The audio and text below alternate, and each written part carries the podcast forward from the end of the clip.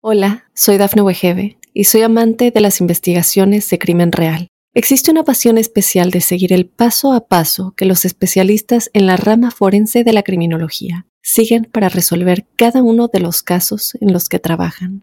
Si tú, como yo, eres una de las personas que encuentran fascinante escuchar este tipo de investigaciones, te invito a escuchar el podcast Trazos Criminales con la experta en perfilación criminal, Laura Quiñones Orquiza en tu plataforma de audio favorita.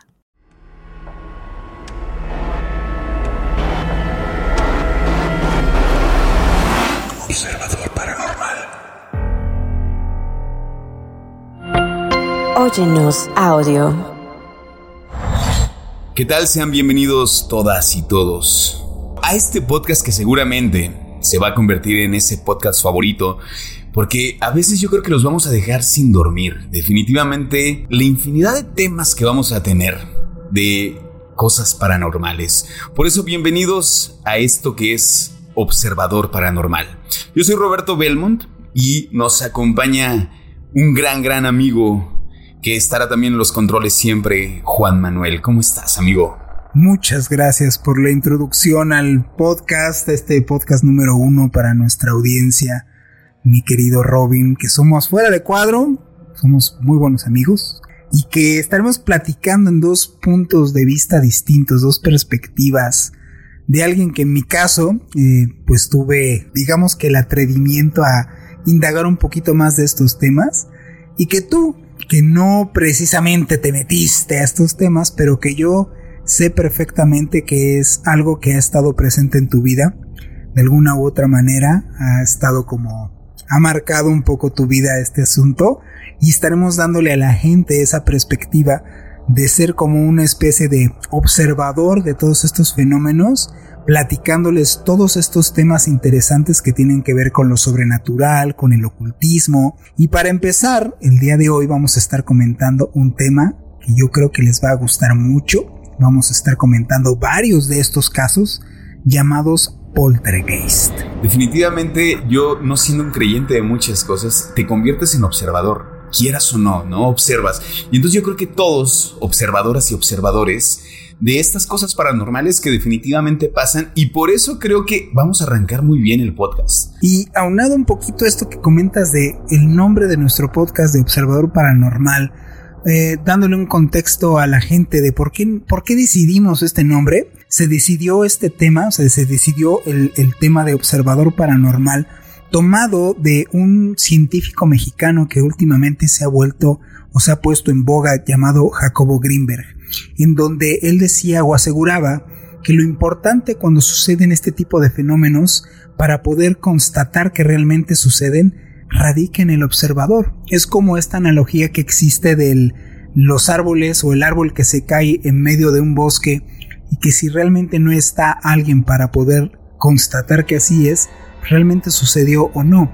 Los fenómenos paranormales dependen total y completamente de los observadores, de la gente que lo vivió, porque ahí es donde como punto de partida tenemos de referencia todos estos temas a lo largo de la historia, en donde nos cuentan muchas leyendas, mitos y todos esos cuentos antiguos, en donde el observador es el que realmente pone en tela todos estos temas. Por eso es observador o paranormal.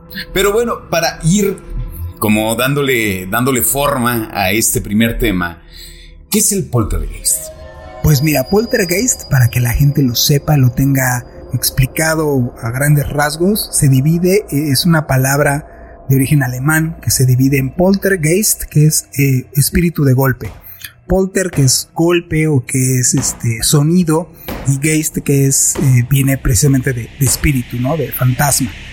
cuando los fenómenos paranormales empiezan a suceder y se toman como en cuenta, hubo una época en la cual que fue como el repunte del espiritismo, gente de verdad seria se metió a investigar fenómenos paranormales. Viene una corriente de pensamiento en la cual estos fenómenos se tendrían que explicar también de manera científica. Entonces científicos de veras se pusieron a hacer o experimentar con estos fenómenos. De, de viene la, la, rama de la parapsicología. Y entonces los primeros investigadores paranormales eran biólogos, eran químicos, eran físicos, era gente preparada.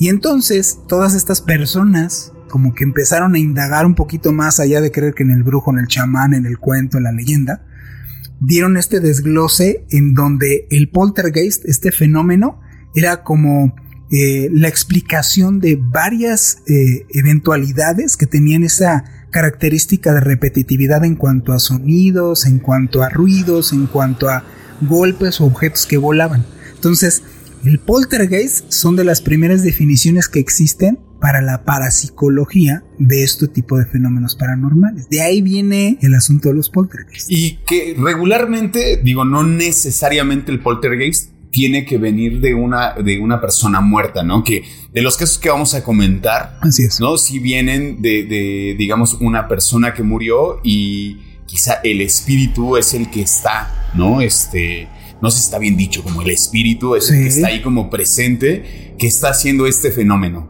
Y otro, yo creo que como dato importante es que siempre hay o un niño adolescente eh, con un mal carácter, con un carácter difícil y que de ahí también es como una característica, ¿no? Eh, para que se pueda dar como quizá este suceso. Así es, ahí en las características nombradas por la parapsicología menciona eh, en el asunto de los poltergeist varias, varios puntos, varias aristas. Una de tantas como la que bien mencionas es, hay presencia de niños o hay presencia de adolescentes, regularmente un adolescente conflictivo. Pero también, como en la mayoría de todos los fenómenos paranormales, sí tiene que ver el lugar en donde se ve. O sea, el poltergeist es un fenómeno que inmiscuye al observador, inmiscuye a las personas que lo van a vivir, pero también tiene algo que ver su historia en cuanto al lugar. Por eso regularmente está a veces aunado a que murió alguien ahí, hubo un hecho violento, espantaban en la casa. Por eso los fenómenos paranormales son tan caprichosos, se conjuntan varias cosas para que se dé. No es así como de repente, este, iba yo un día normal por la calle y se me apareció un fantasma. No, o sea, cuando suceden es que convergen varios puntos importantes para que se dé un fenómeno de este tipo. Por eso uno de tantos es el lugar. Y que sobre todo yo creo que cuando eres niño, adolescente también, eres mucho más propenso a esas cosas, ¿no? Porque eres mucho más sensible, ¿no? Entonces yo creo que por eso este fenómeno definitivamente entra cuando existe este, pues, pues, este elemento, ¿no? Que es importante, ¿no? Como poder entrar fácilmente a la sensibilidad de la niña, el niño, el adolescente. Y es ahí donde se suscita, ¿no? Como eh, pues como de los casos que vamos a, a- comentar, ¿no? Este, Batersea, ¿no? Que es el que a mí la verdad sí me, me voló un poco la cabeza. ¿Cuál es el caso de Betersea? Batersea, uno de los casos de evidencia paranormal más sobresalientes en su época. Este incidente fue presenciado por muchos testigos, tanto los habitantes de la casa como sus vecinos. Manifestaron ruidos estrepitosos y muy fuertes, levitación de objetos y llamaradas de fuego espontáneas, entre otras cosas. La fama de esta historia se extendió durante 12 años y es uno de los casos de poltergeist con más fama internacional. Hola, soy Dafne Wegebe y soy amante de las investigaciones de crimen real. Existe una pasión especial de seguir el paso a paso que los especialistas en la rama forense de la criminología siguen para resolver cada uno de los casos en los que trabajan. Si tú, como yo, eres una de las personas que encuentran fascinante escuchar este tipo de investigaciones, te invito a escuchar el podcast Trazos Criminales con la experta en perfilación criminal, Laura Quiñones Orquiza, en tu plataforma de audio favorita. ¿Qué onda con Batersea? ¿no? Sí, estaría muy padre, digo, para las personas que nos están escuchando, nos platicaras tú un poquito, a ver qué dice la historia de Batersea, cómo es que empieza este, este asunto de, de los fenómenos paranormales en este lugar en Inglaterra. Dicen que el primer indicio de algo, de algo extraño estaba pasando, o que pasó, ¿no? Que apareció una llave en la cama de Shirley. Bueno, Shirley es la hija de, de esta familia, ¿no?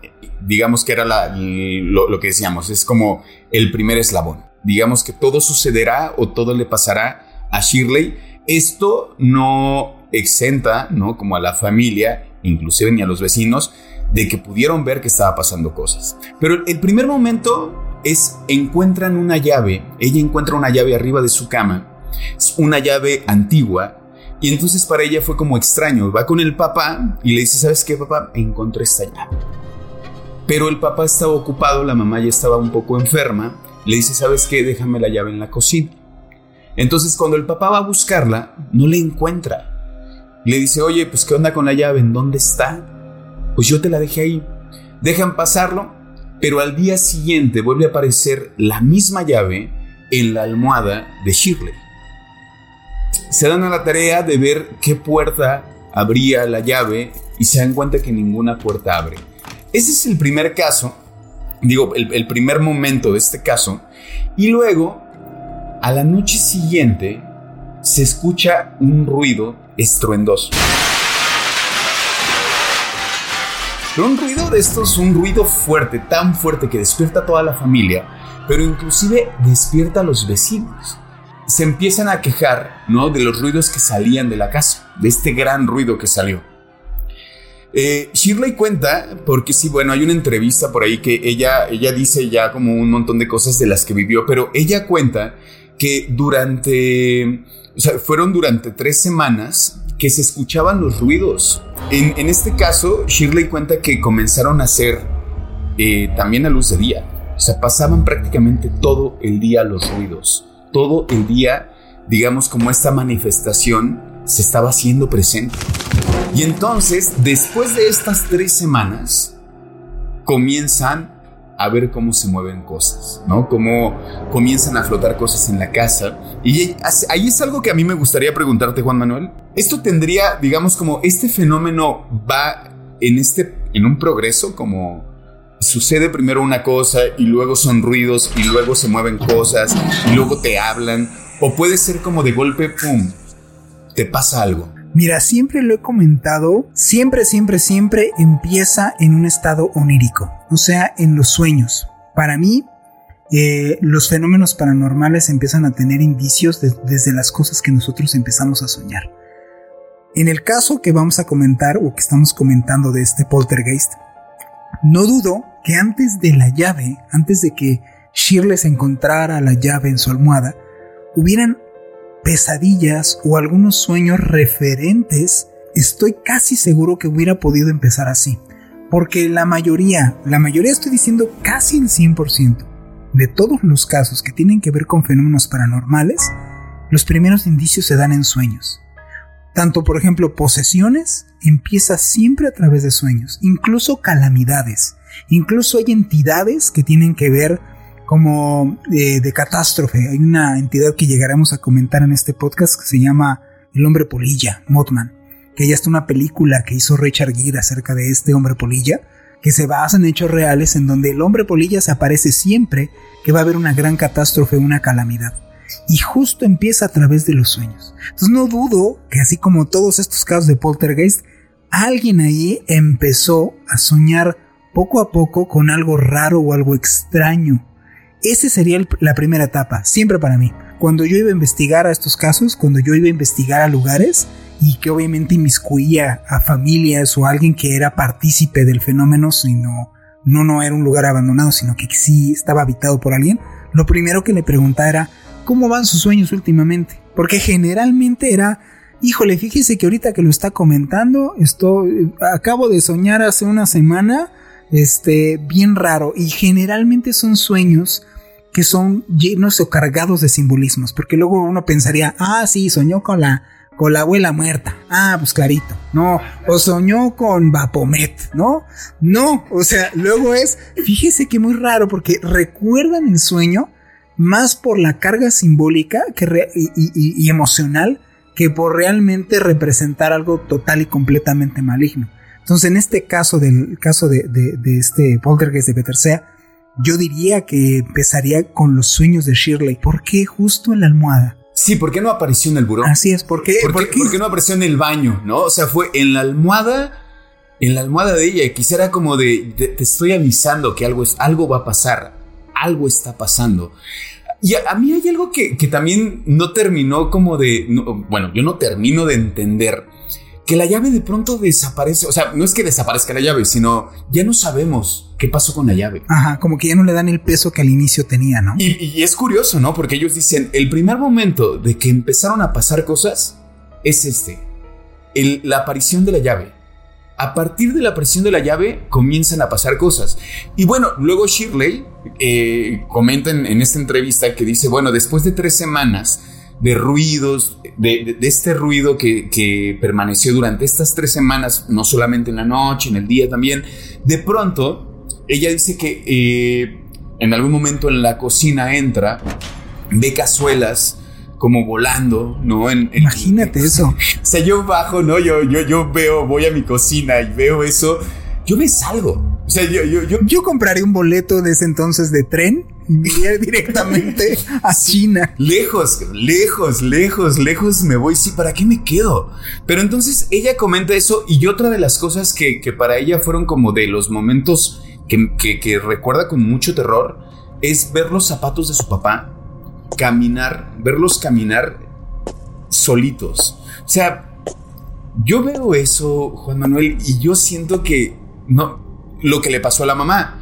Porque bueno, eso fue lo otro. ¿no? Que yo le preguntaba a Juan Manuel en algún momento si, si de pronto quizá este fenómeno buscaba la muerte de, las personas que lo vivían. ¿no? Y que de pronto porque vuelan cuchillos o hacen tronar eh, este, vidrios, ¿no? Entonces ha habido, ha habido casos de muerte en ese sentido. Sí, sí, sí ha habido. La mamá muere, la mamá de Shirley, que ya estaba enferma, muere por un susto. O sea, ve de pronto, eh, se escucha la voz que dice que se llama Sofía. ¿No? Y entonces sí se llama Sofía, ¿no? Sí. Sí, ¿verdad? Sí, bueno, y Sofía era la abuela Sí, la abuela de la mamá. La señora no se recupera de, este susto y muere. O sea, primero, escuchar los ruidos, ver moverse las cosas y que después escuches una voz que te diga, no, pues soy tal persona. Yo sería la señora, yo me hubiera muerto en corto. Mira, en un sentido lógico y que sí está, está interesante platicar esta parte, porque luego muchas personas que hablan de cosas paranormales y empezamos a entrar en un mundo que sí llega a rozar pues, obviamente la fantasía y en donde para cualquiera empieza a volverse incrédulo es cuando ya no hay una reacción como coherente. ¿No? O sea, ahorita que estamos comentando, ponemos en contexto a la gente en donde pues esta es una familia en Inglaterra, una familia en la cual pues estamos hablando de una época que no es la actual, tenían otro ritmo de vida, otra manera de conocer el mundo, en donde no había esta premura o esta prisa que todo el mundo tenemos, entonces eras, las personas antiguamente eran más fijadas en los detalles, nosotros hemos perdido esa capacidad de fijarnos en los detalles, y fijándose en todos esos pequeños detallitos que como alguien de esa época pudieras llegar a darte cuenta. Los observadores en este caso hablando de, nuestro podcast, sí tiene que ver mucho el ritmo de vida y el contexto en el cual está la persona, ¿no? Porque imagínate a alguien realmente en esa época. En esa época pues, no había Google, no había TikTok, no había redes sociales, no o sea, su tiempo realmente lo aprovecharon o estaba en otro punto su mente. Eran personas que comprendían el mundo bien distinto a nosotros, con un acceso a información limitado. Entonces, a mí las partes tanto que me parecen ya fantasiosas y las partes que convergen que parecen sí anecdóticas, las anecdóticas es pues varios de los de lo que comentan, por ejemplo, los vecinos. O sea, de que están, tú estás en otro rollo, ni siquiera tienes contexto, no hay llave, no existió. Estás en otro y de repente empiezas a oír a lo lejos, imagínate que vives a tres casas y empiezas a oír esos ruidos. Vas y sorprendentemente vas y no lo emite nada. Poder saber que hay más de un testigo, ¿no? si hay un testigo, de pronto es como de, ah, ¿será o no será? Pero yo creo que eso es lo interesante. De pronto, esto que comentas, los vecinos son testigos de lo que está sucediendo en esa casa. Bueno, el caso fue tan grande que llegó a los juzgados. Que de pronto tener que llegar a los juzgados y decir, ¿qué? ¿No? O sea, es que esto está pasando en mi casa. O sea, este seguimiento y que bueno, sí, después el caso como que se fue aflojando, ¿no? Como que al caso le empezaron ya no a dar como tanta importancia, pero después resurgía, como que pasaron varias cosas hasta que se cambiaron de casa. A final de cuentas, eso es lo que realmente hace que pese esta historia en el contexto en el cual sucede. Porque después, pues que la gente quiere decir, bueno, ¿qué pasó? ¿Qué sucedió? Lo que realmente luego sucede con este tipo de historias se van perdiendo van perdiendo fuerza o novedad. Y en la arista que estamos comentando al inicio, sacas de esquema uno de los eslabones que sirven para que sean los fenómenos. Se cambian de casa. Puede pasar que no. Hay cosas que no pasa así. Hay un caso muy famoso que estaremos platicando posteriormente cuando estemos hablando de otro tipo de entidades, en donde se hizo muy famoso porque esta película tiene, se llama la película se llama Lente y habla y narra la historia de una de una señora también divorciada, una señora divorciada en donde eh, sufrió el acoso de una entidad invisible. Eh, la violaba, la mordía, la, la maltrataba en frente de sus hijos, eh, en fin, este, el caso terminó o acabó en donde incluso a los investigadores que se inmiscuyeron en el asunto del MIT los corrieron. Esto es un caso totalmente ya será de otro podcast.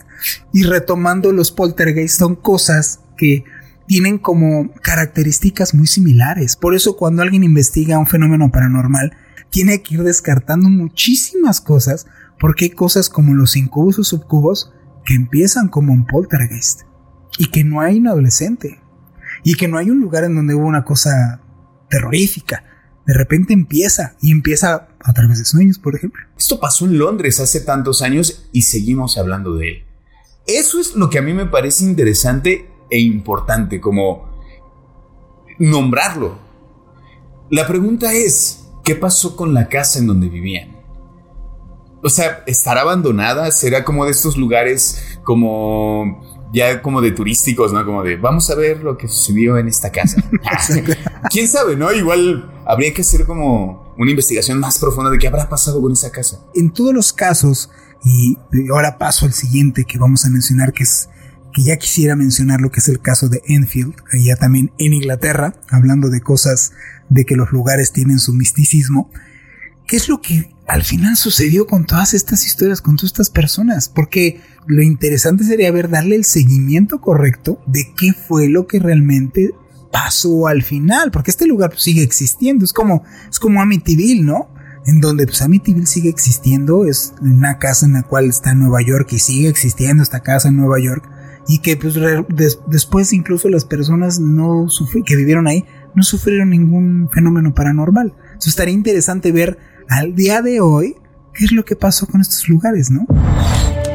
Poltergeist de Enfield es considerado el más mediático de todos, dando a pie que varios investigadores paranormales de la Sociedad para la Investigación Psíquica estuvieran interesados en saber qué ocurría en este sitio. Se reportaron fenómenos de levitación tanto de objetos como de personas, ruidos y golpes inexplicables procedentes de muebles y detrás de las paredes, incluso síntomas de infestación y posesión por parte de una de las niñas de la familia. En agosto de 1977, Peggy Hudson, una madre divorciada, residía en Enfield, al norte de Londres. Con sus cuatro hijos llamó a la policía entonces, para que acudieran a su residencia, después de asegurar que en el domicilio sucedían hechos raros que habían sido presenciados por dos de sus hijos. Elementos de la casa como las sillas se movían sin razón, aparentemente al igual que sus camas en donde dormían. Se oían ruidos, golpes y rasguños que procedían detrás de las paredes. Aquí me parece algo que cuando llegan los policías... está eso? O sea, llegan los policías para ver qué está pasando y ellos aseguran que vieron una silla moverse. Sí. Y es ahí cuando digo, hay más testigos. Eso es lo que, eso es lo que da relevancia a los casos. Ahí es cuando, o sea, sí, como para que a un policía como ¿Qué le va? Imagínate la escena, ¿no? Como comentábamos eh, eh, afuera de, cuadro. Imagínate la escena. Estás, son las 2, 3 de la mañana. Y estás tú en la jefatura de policía, ¿no? En Inglaterra. Y de repente tienes una llamada de una señora que te está diciendo que le está moviendo las cosas en su casa. O sea, de entrada, que, la señora tendría que tener verdaderamente unas ganas de llamar la atención para estar haciendo una llamada así. Y luego vas porque obviamente tienes que responder al llamado de emergencia, vas y te mueven una silla. Y, lo que decías, o sea, como, la señora como, ¿para qué mentiría? El policía, ¿para qué mentiría? Así es. Entonces ahí es cuando la, la importancia de este caso, que de pronto comienzan a ver este, este caso donde se mueven cosas. Para que sea un poltergeist, ahí están los elementos, ¿no? Ruidos, se mueven cosas y hay niños. Tenemos todos los elementos. ¿Cuántas ¿Cuántas familias no conocemos? ¿Cuántas situaciones en las cuales no hay adolescentes conflictivos? En donde pudiera llegar a presentarse una situación así. ¿Por qué se presenta? Yo creo que aparte de todo, lo que él es, el eslabón así, la cereza del pastel, es el lugar. En este caso de Enfield, si el testimonio de los policías, sí que fueron la sociedad de, investigación eh, paranormal de la época en la cual constataron que empezaron a moverse cosas. Hay más testigos, como dices, hay más personas inmiscuidas en el caso. Pero realmente para mí lo relevante es saber información que no tenía manera de saber esa información. Es como ahorita que lo goleas. O sea, ¿cómo es que la niña sabía que había una persona, porque para la audiencia que nos escucha, después de los golpes, después de que empezaron a aventar muebles, después de que empezaron eh, a aparecer charcos de agua y verse también como las características de este fenómeno que son como fogones o como lumbre que aparecía de repente, pues resulta que empezaron a escuchar una voz, así como en el caso de Betersea había una voz, aquí había una voz de un hombre. Y esta voz de hombre después empezó a manifestarse en la niña, en la, niña Janet, que era como la más este, afectada por esto, como que vincula con alguien más fuertemente. Y resulta que la niña decía ser, en una voz ronca, eh, Bill Wilkins, ser eh, la manifestación de un fantasma llamado Bill Wilkins, que había muerto en esa casa, en el sofá, en la parte de abajo de la casa, ¿no? Y que lo importante para mí es que de dónde se, o sea, la niña en ese momento, porque mucho después habló de, de que las niñas estaban haciendo como falso testimonio, que estaban viendo decían que la niña podía tener ahí un eh, juegos vocales, ¿no? Guturales. Y que decían, no, la niña está jugando, o sea, la niña está diciendo... Y ellas están haciendo los ruidos. Ajá, ellas están haciendo los ruidos, ¿no? Y ellas están provocando las voces. Así es. Y que Ah, bueno, a mí me parece interesante. Yo como primer caso sí diría, nada, la niña está jugando. O sea, como ir descartando, ¿no? Como ir descartando cierto o no es cierto. Pero yo creo que lo que, y perdón, ¿no? A donde ibas, esta cuestión de que diga, este, soy Bill, Wilkins, eh, y morí de tal manera.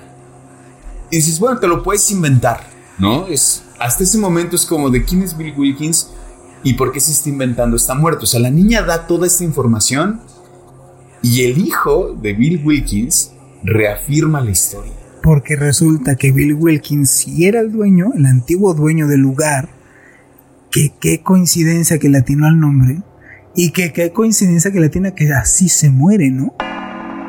Es donde dices, ah, está raro, híjole, pues ponle que entonces inventaron ruidos y esta niña se puso a hacer voces pero híjole, a mí me, me maravillaría ver la parte en la cual de dónde sacó la información esta chamaca. Sí, claro. ¿De, ¿De, dónde? A mí me parece que no hay manera. Así es, no, no hay manera. Y fíjate que los, hablando de los investigadores que también estuvieron ahí metidos, que, que estuvieron metidos los Warren, los, de, los, los reales Warren, y una de las cosas que si ustedes lo buscan, lo googlean, lo pueden encontrar también porque es, está de acceso libre esa información, esas opiniones que daban acerca de sus, de sus casos, los, los Warren. Y en el caso de Enfield, una de las cosas que le sorprendía a, a esta pareja es que no solamente en el caso de la editación de esta foto que existe emblemática, en donde la niña sale volando de la cama, sino son testigos de que la niña flotaba afuera de la casa. O sea, se daban cuenta que la niña de repente no estaba, la buscaban a la niña en donde estaba en su casa y resulta que la niña se encontraba flotando afuera del cuarto, por la ventana, le veían afuera de la ventana. O sea, ahí es donde dices, pues para estar bien armado y para ser realmente como que... Qué producción, ¿eh? Porque no había hilos, ¿no? No, había hilos ahí. ¿qué ganas? O sea, la, parte en la cual que yo siempre me he preguntado, ¿qué ganas? ¿Qué gana la señora? ¿Qué ganó? Porque, pues, igual se cambiaron de casa, se cambiaron la vida y todo el rollo. Y pues, ¿qué ganaron al día de hoy? Pues no creo que esta mujer ni sus hijos tengan mejor trabajo una, o mejores oportunidades laborales por ser la niña que hablaba con Bill Wilkins en el caso de Enfield. Sí, no, o sea, ¿qué sentido tiene? El otro día veía un, un video en, eh, no sé si era TikTok o, pero me encontré un video de una señora que está con sus hijos, se mueven cosas, ¿no? Y se escuchan ruidos. Y se ve como, como la, o sea, la señora se espanta y, está con sus dos hijos, tienen un bebé y de pronto la señora lo agarra de volada, ¿no? Así como lo agarra y de pronto se mueve una silla eh, o se azota una puerta, o sea, ya hay videos de eso. Y pues me metí a ver comentarios, ¿no? Para ver cómo, en dónde sucede o quién es esa señora o quién es esa familia. Y comentarios de gente que decía, la señora por querer hacer famosa eh, está traumando a sus hijos, ¿no? Y yo, me, o sea, claro, lo pones en tela de juicio y dices, pues sí, quizá en estos momentos, por quererte hacer famoso, sí. pues sí haces este tipo de cosas, ¿no? O sea, armas un poco como todo un, todo un número, ¿no? Haces una gran producción, lo grabas y lo subes. Ahí yo veo dos cosas. Bueno, si la señora esta del video hace eso, bueno, ¿qué trauma le está dejando a sus hijos? ¿no? Uno es un bebé. Y la otra es, ¿y si sí está pasando? O sea, ¿y si sí es real? Eso que está... Digo, porque ahora podemos ver mucho más cosas con la tecnología. Ahora ya tenemos, o sea, podemos tener un montón de cosas grabadas, ¿no? Entonces, habría que darle como seguimiento quizá a, estos, a estas cosas. Y digo, sí ser como, ah, esta señora se quiere hacer famosa. Pero, por ejemplo, en estos casos, no, no tiene ningún sentido. no tiene ningún sentido. Que ahora, por eso, que, que, para mí es como hacer el hilo, ¿no? De poder pasar a este, a este caso, que bueno, sí, los hay, ¿no? Los hay estos casos famosos, pero que no fueron verdad. Yo lo veo demasiada producción. Sí, ¿no? De demasiada producción. Y la pregunta sería, ¿y para qué? Así es como en el caso, en el siguiente caso que sí me gustaría que lo comentaras un poquito, que sí habla de una persona, fue un caso que se hizo en Alemania, en donde habla de una persona en la cual después de estar investigando este caso se dieron cuenta de que pues más bien lo que quería era un poquito de fama, que es el caso de Poltergeist de Rosenheim, que es allá en Alemania. Se asegura que las líneas telefónicas fallaron repentinamente. Las luces se prendían y apagaban de manera caprichosa y sin sentido. Ruidos de objetos arrastrarse y golpes en las paredes del lugar eran registrados por los investigadores. Los focos explotaban delante de los técnicos, pero también se encontraron evidencias que demostraban fraude en el caso, incluida una investigación cuestionable. Hola, soy Dafne Wegebe y soy amante de las investigaciones de crimen real. Existe una pasión especial de seguir el paso a paso que los especialistas en la rama forense de la criminología siguen para resolver cada uno de los casos en los que trabajan. Si tú, como yo, eres una de las personas que encuentran fascinante escuchar este tipo de investigaciones, te invito a escuchar el podcast Trazos Criminales con la experta en perfilación criminal, Laura Quiñones Orquiza, en tu plataforma de audio favorita. Dice, según Bender, en el otoño de 1967, se le pidió que investigara los disturbios en las oficinas legales del abogado Sigmund Adam, que, según los informes, solo ocurrían los fines de semana. Se afirmó que los artefactos de iluminación, principalmente bombillas y lámparas, explotaban, se balanceaban hacia adelante y atrás, se movían los muebles pesados de la oficina y se filtraba el líquido de la fotocopiadora de la oficina.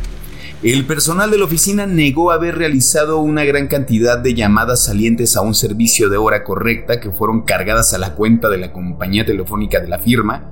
La compañía eléctrica reportó evidencia de mal funcionamiento debido a sobretensiones sustanciales en el sistema de energía.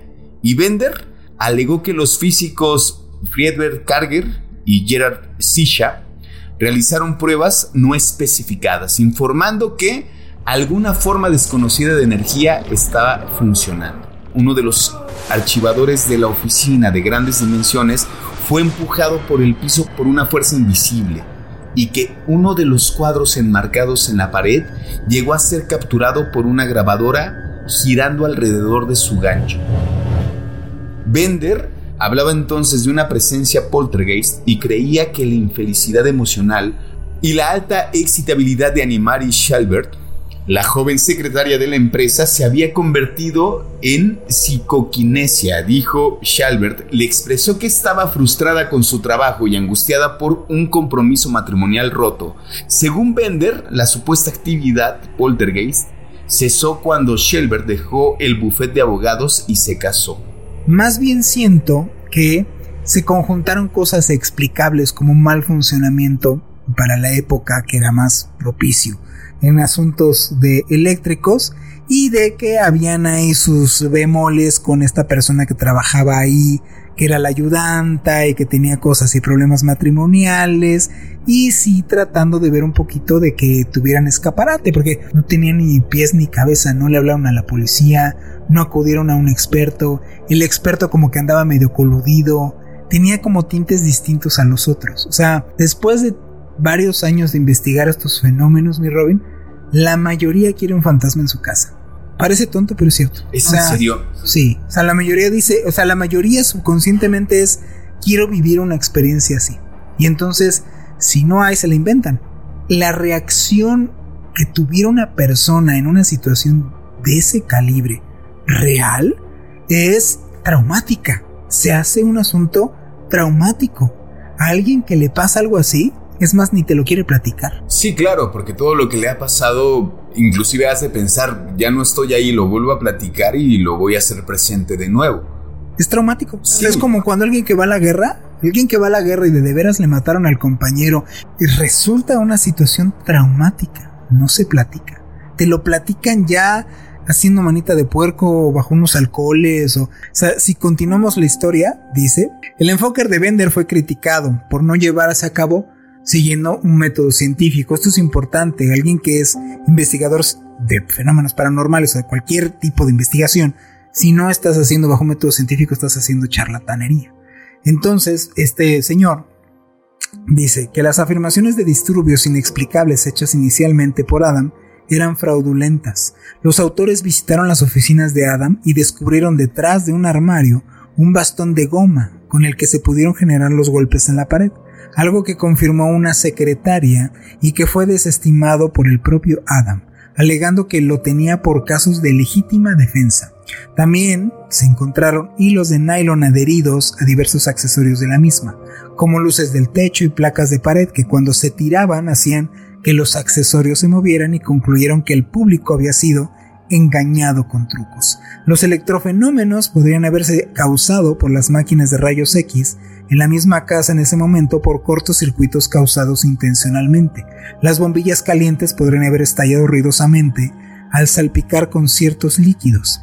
Adam supuestamente presentó una orden judicial para detener las publicaciones del libro que no fue concedida y se programaron más audiencias en el Tribunal del Distrito. Ahora puedes hacer cosas como prender luces, diciendo, eh, préndeme la luz de la sala y se prenden. Digo, ahora la tecnología puedes hacer cosas increíbles, ¿no? Sí. El punto es, yo la verdad es que no le jugaría, ¿eh? Yo, yo, o sea, yo personalmente no, no, no le encuentro sentido porque no tiene ningún sentido jugarle. Es que, mira, justo lo que platicamos y que yo creo que con eso es lo que me gustaría que, concluyéramos el, el podcast del día de hoy es la sensibilidad, ¿no? Porque de ahí van a devenir muchos temas en el futuro, mi Robin. Tú como, como actor, tú como alguien que se dedica a cosas artísticas, tienes una sensibilidad muy distinta o tienes una sensibilidad distinta. No es que seas ni mejor ni peor persona, sino que es distinto. Tienes otra capacidad de percepción gracias a la conexión que te dan tus emociones. Tú como actor te desarrollas, porque tú lo desarrollas a través de muchas herramientas que te van enseñando, pero lo desarrollas tú, esa conexión, esos vínculos con tus emociones.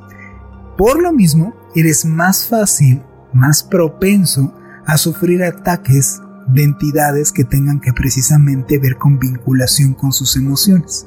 Generalmente esto sería por lo cual científicos o muy poca gente seria o muy poca gente que no tiene esa habilidad se ven atacadas por estas entidades. Por eso generalmente resulta que la entidad ataca a la gente sensible, miedosa, el loco poeta, ¿Por qué? Porque tienen esa facilidad de que sus emociones estén para que alguna entidad vincule.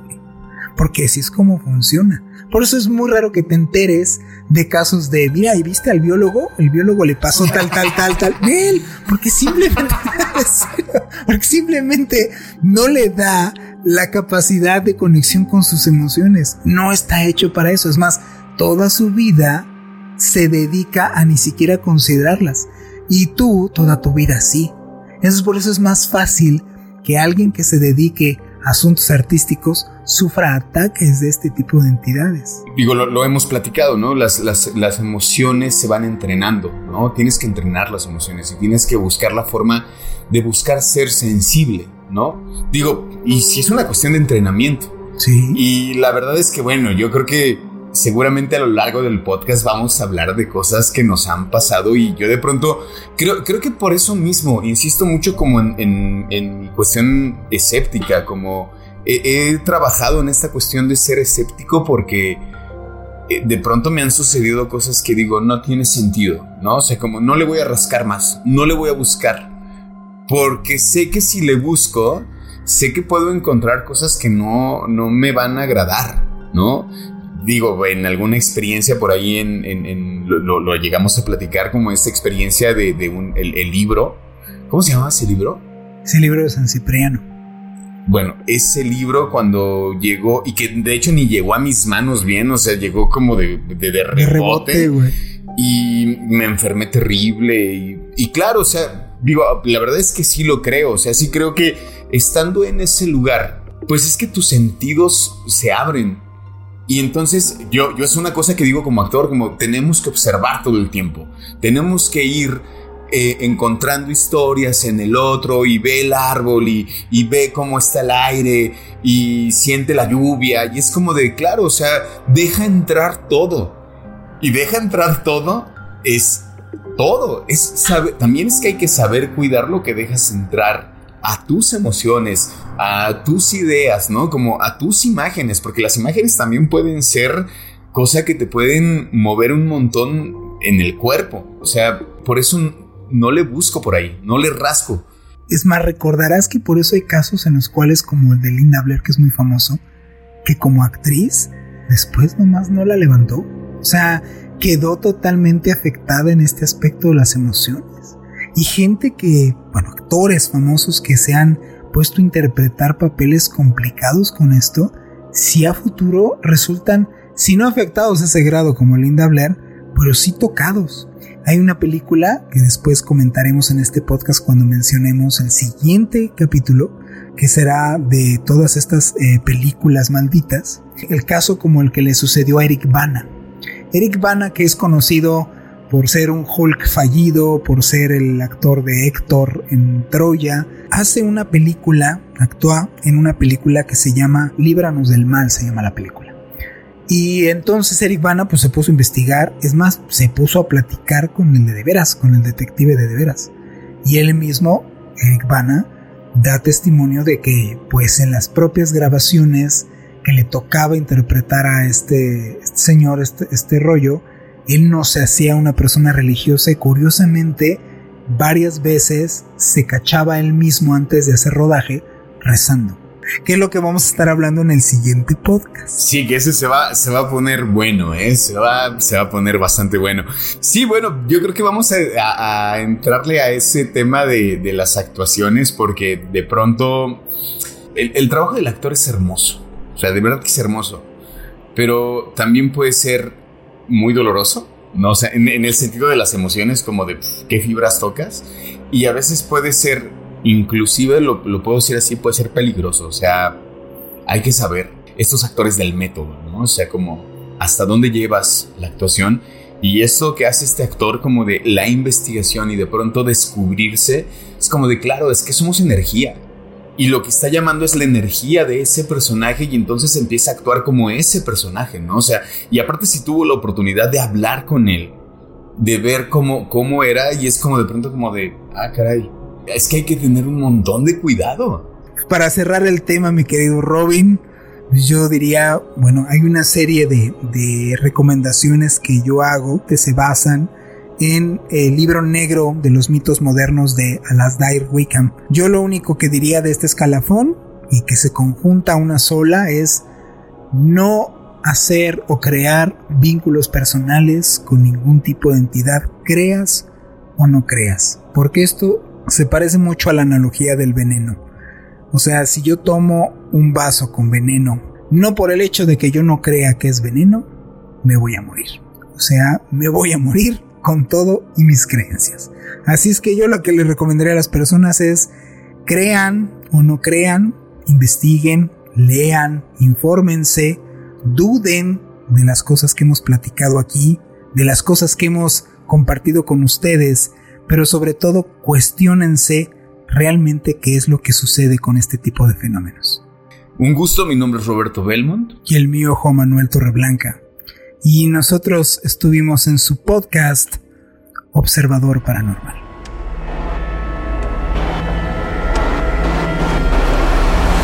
Observador Paranormal. Óyenos audio. Hola, soy Dafne Wegebe y soy amante de las investigaciones de crimen real. Existe una pasión especial de seguir el paso a paso que los especialistas en la rama forense de la criminología siguen para resolver cada uno de los casos en los que trabajan. Si tú, como yo, eres una de las personas que encuentran fascinante escuchar este tipo de investigaciones, te invito a escuchar el podcast Trazos Criminales con la experta en perfilación criminal, Laura Quiñones Orquiza, en tu plataforma de audio favorita.